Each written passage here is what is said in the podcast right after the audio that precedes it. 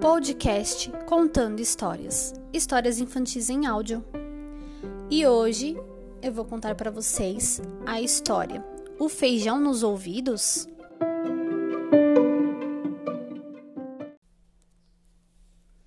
Como a mamãe estava no hospital, a tia Amélia veio para ajudar em casa. A tia Amélia é muito prestativa e sempre vai direto ao assunto. E isto os dois rapazes perceberam logo. Fábio, que já vai para a escola, e o pequeno Flávio. Este gosta de perder seu tempo com nada. Com a água costuma geralmente ser econômico. Tia Amélia descobre isto logo na primeira noite, pois ela encontra uma variedade de coisas em suas orelhas. Ela grita: Meu Deus, ali dá para plantar feijão!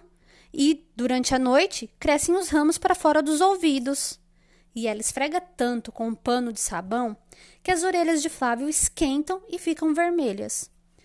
Quando Flávio acorda na manhã seguinte, encontra sobre seu travesseiro um raminho de folhas. Ele mostra-o ao seu irmão. Este ri e diz fingindo: Parece que isto cresceu nos teus ouvidos e então quebrou quando você se virou na cama. Mas a tia Amélia esfregou tanto minhas orelhas, diz Flávio. Talvez ficou algum grão de feijão lá no fundo, responde Fábio. Naturalmente foi Fábio quem colocou o raminho no travesseiro. Flávio também acha isto. Mas o raminho não fala.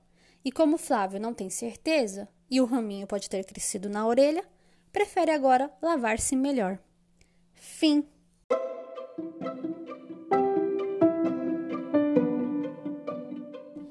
E aí, maravilhosos? Gostaram da história de hoje?